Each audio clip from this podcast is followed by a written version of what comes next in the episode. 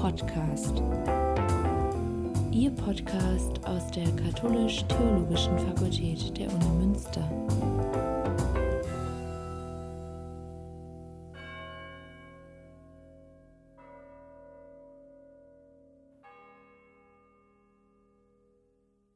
Johannes Frenz ist wissenschaftlicher Mitarbeiter in der Redaktion der Theologischen Revue.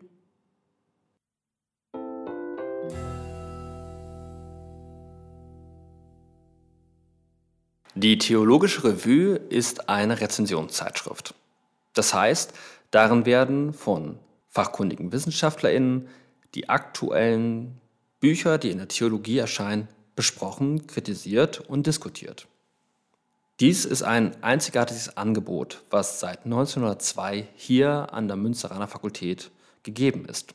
Genaues dazu können Sie nachhören im Podcast des ehemaligen Schriftleiters Thomas Bremer ganze Theologiegeschichte kann über das letzte Jahrhundert daran nachverfolgt werden. Heute erscheint die Revue in der gewohnten Printausgabe sechsmal im Jahr, aber eben auch seit 2020 in der Online-Ausgabe jeden Monat am 20. Monatstag. So haben alle die Möglichkeit, auch eben kostenlos auf die Rezension monatlich zuzugreifen. Auf dieses Angebot soll dieser Podcast, der viermal im Jahr erscheinen soll, weiter hinweisen. Es soll um Rezensionen gehen, die gerade frisch erschienen sind, gerade frisch besprochene Bücher, die hier nochmal einer anderen und vielleicht breiteren Öffentlichkeit dargestellt werden, weil die Theologische Revue ist schon eine Nischenzeitschrift. Sie werden das jetzt nicht beim Friseur auf einmal daliegen haben. Das ist vielleicht auch schade, weil vielleicht für Studierende wäre es auch ein interessantes Blatt, um sich vielleicht Inspirationen für Hausarbeiten, Abschlussarbeiten zu holen Vielleicht tauchen da in aktuellen Rezensionen Themen auf, die Sie interessieren, die Sie vielleicht sogar in einer wissenschaftlichen Praxis vertiefen wollen oder sich updaten wollen, was gerade in der Theologie diskutiert wird. Ich persönlich finde es immer spannend, wo ich als wissenschaftlicher Mitarbeiter in der Redaktion arbeite, die verschiedenen Themen zu sehen, zu denen Rezensionen immer wieder erscheinen. Zum Beispiel gerade erscheinen viele Rezensionen zum Thema Ethik und Neuen Testament. Auch spannend finde ich, wenn in kritischen Rezensionen Bücher auch hinterfragt werden, wo Kritik vorgebracht wird an Struktur, an Inhalt, an Fragestellungen, die vielleicht fehlen. Das hatte ich als Studierender jetzt nicht im Kopf, als ich ins Regal in der Bibliothek gegriffen habe und dachte, ja, was da drin steht, das wird schon so genau stimmen.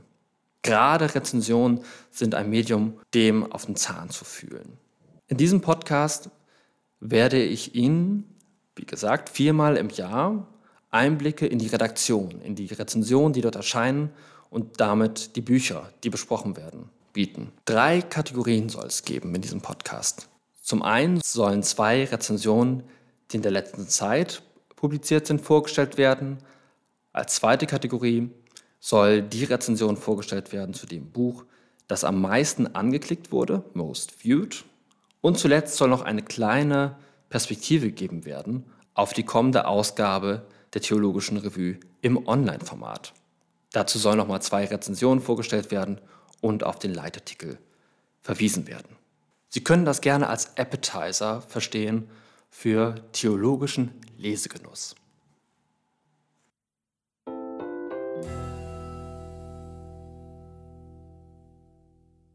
Wenden wir uns also der ersten Kategorie zu, Rezensionen zu Büchern, die vor kurzem erschienen sind.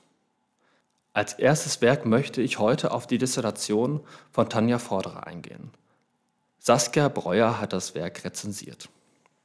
Der Titel ist Was Gott zusammengefügt hat, eine argumentationsanalytische Untersuchung von Ehescheidung im Neuen Testament am Beispiel von Markus 10, Vers 1 bis 12 und 1 Korinther 7, Vers 10 bis 16.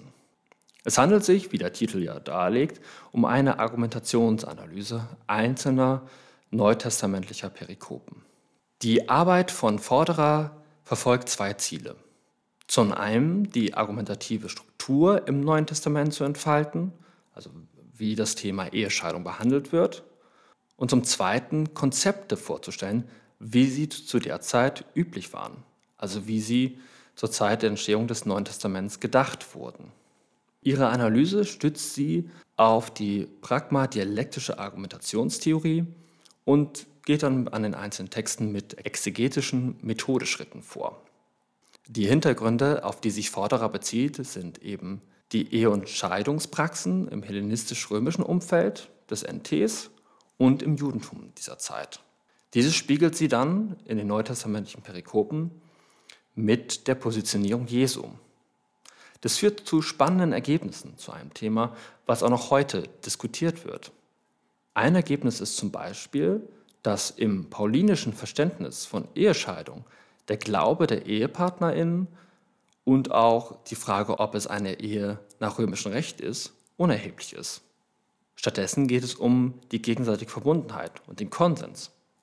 Ein weiteres Ergebnis ist, und das möchte ich hier nur andeuten, um natürlich nicht zu viel zu verraten, dass es, so Forderer, kein wirkliches oder kein absolutes Scheidungsverbot gibt, auch wenn gegen eine Scheidung votiert wird. Jetzt werde ich kurz den Titel nochmal vorlesen des Werks Forderer Tanja, was Gott zusammengefügt hat, eine argumentationsanalytische Untersuchung von Ehescheidungen im Neuen Testament am Beispiel von Markus 10, Vers 1 bis 12 und 1 Korinther 7, Vers 10 bis 16. Das Buch ist bei Wandenhöck und Ruprecht erschienen 2021 und hat 439 Seiten. Gebunden ist es für 120 Euro erhältlich. Die Rezension von Saskia Breuer ist im Januar Online-Heft 2023 erschienen. Kommen wir zum nächsten Titel. Der Titel des zweiten Werkes lautet Die Neuerfindung der Religion, jenseits von Glaube und Skeptizismus. Es wurde von Peter Moore, der an der University of Kent in Canterbury lehrt, verfasst. Er ist Religionswissenschaftler. Die Rezension für uns hat Werner Schüssler erarbeitet. Es handelt sich hierbei um ein Buch, was vor zwei Jahren im englischen Original bereits eben erschienen ist. Und Schüssler attestiert in seiner Rezension das folgende. Zitat, die vorliegende Schrift sollten nicht nur alle an Religion Interessierten, sondern auch überzeugte Atheistinnen und Strenggläubige lesen, da sie mit vielen Klischees über das, was allgemein als Religion bezeichnet wird, aufräumt und so ein stark irritierendes Potenzial besitzt. Zitat Ende. Das ist mal ein kräftiges Endorsement vom Rezensenten.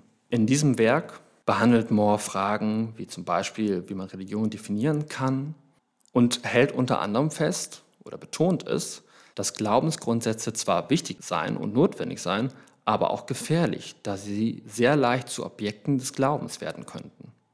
Im Gang über verschiedene Themen, die Moore reflektiert, stellte sich zum Schluss der Frage, ob wir unsere Religion verlieren würden und wie Religionen neu erfinden werden könnten. Ein Grund sieht Moore darin, dass Religionen nichts mit den Bedürfnissen oder den Erfahrungen vieler Menschen in der Welt zu tun haben. Eine Neuerfindung sei also gar eine Pflicht der Religion. Das Buch war Moore Peter, die Neuerfindung der Religion jenseits von Glaube und Skeptizismus, im Midas Verlag 2022 erschienen, 304 Seiten, gebunden 22 Euro.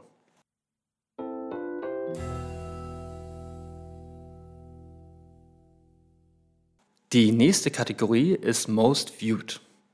Bei dieser Kategorie geht es darum, dass die Rezension und damit das Werk, das am häufigsten in diesem Quartal angeklickt wurde oder bis heute angeklickt wurde, das heißt seit dem 1. Januar bis heute, vorgestellt wird. Da gab es einige Close Contender, aber am häufigsten wurde die Rezension zu Anna Puzius Dissertation über Mensch philosophische Auseinandersetzung mit der Anthropologie des Transhumanismus angeklickt. In ihrer Dissertation, die an der Hochschule für Philosophie in München entstand, geht Puzio der These nach, dass der Transhumanismus, Zitat, implizite anthropologische Annahmen macht, die der Kritik bedürften und die philosophische Anthropologie herausfordern. Zitat Ende. In ihrem Werk geht sie nach einer Definition und Beschreibung dessen, was der Transhumanismus beinhaltet, weiter mit einer anthropologischen Untersuchung unterschiedlicher Diskurse und aktueller Diskurskontexte. Sie endet ihre Arbeit mit der Identifikation von Fluchtlinien, drei an der Zahl, und notwendigen Aufgaben für die Anthropologie. Die Rezension zu der Dissertation von Puzzio hat Hans-Dieter Mutschler geschrieben. Seine Rezension ist äußerst kritisch. Doch die Kritik liegt im Kern in einer Kritik am Thema des Transhumanismus begründet. So schreibt Mutschler, dass der Transhumanismus zu den Bewegungen zählen würde, die, Zitat, kommen und gehen, doch sie hinterlassen keine Spur. Zitat Ende. Puzio Anna über Mensch, philosophische Auseinandersetzung mit der Anthropologie des Transhumanismus. In Transcript erschien 2022, 392 Seiten, broschiert 45 Euro.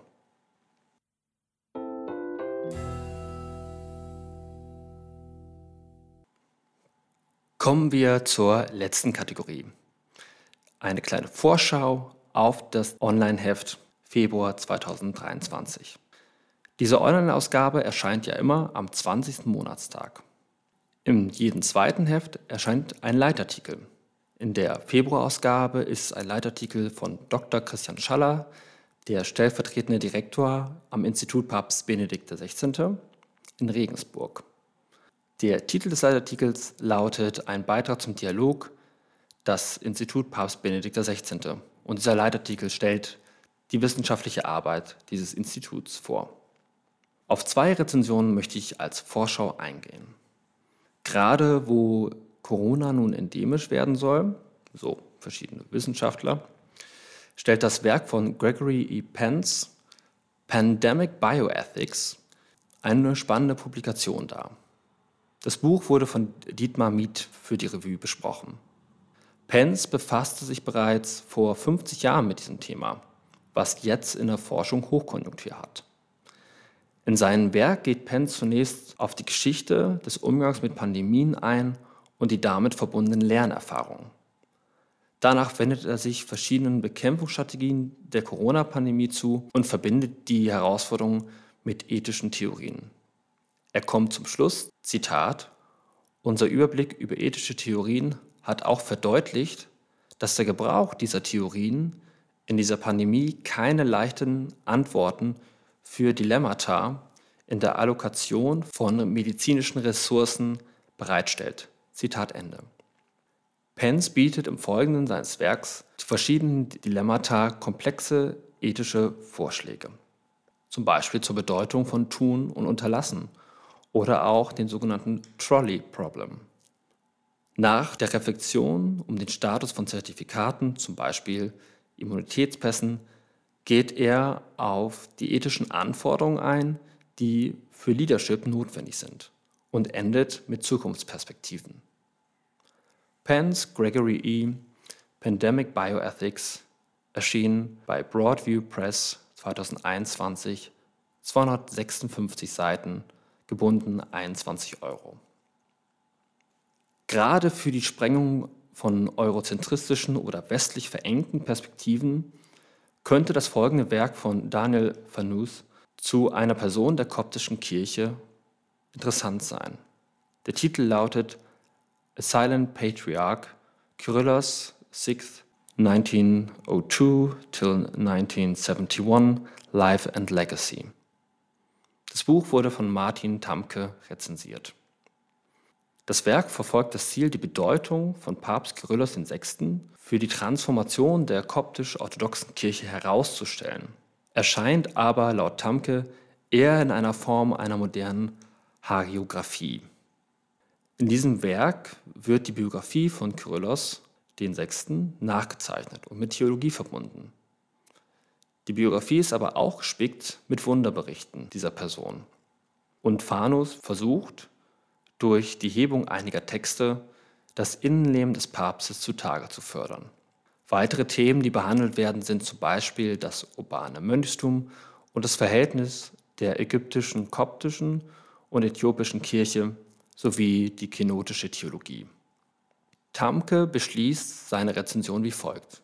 Zitat ob die LeserInnen nun die Prämissen der Arbeit von Fanus teilen oder nicht. Hier bewegen sich in einer Arbeit zwei Welten aufeinander zu und laden ein, diesen Akt der Vermittlung weiter voranzutreiben.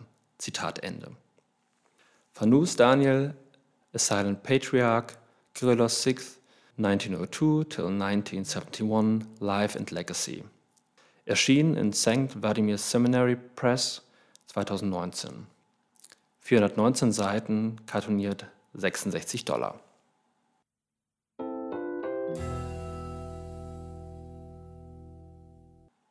Damit ist dieser kleine Podcast beendet, diese Bücherschau aus der Theologischen Revue. Am Anfang habe ich darauf hingewiesen, schauen Sie gerne am 20. Februar in die Online-Ausgabe rein, in die Februarausgabe diesen Jahres. Ich hoffe, dass ich Ihr Interesse etwas geweckt habe für theologische Literatur, für die Theologische Revue und würde mich freuen, wenn Sie im Sommersemester bei der nächsten Ausgabe der Bücherschau aus der Revue hören, was man lesen kann, auch wieder zuhören. Vielen Dank und viel theologisches Lesevergnügen.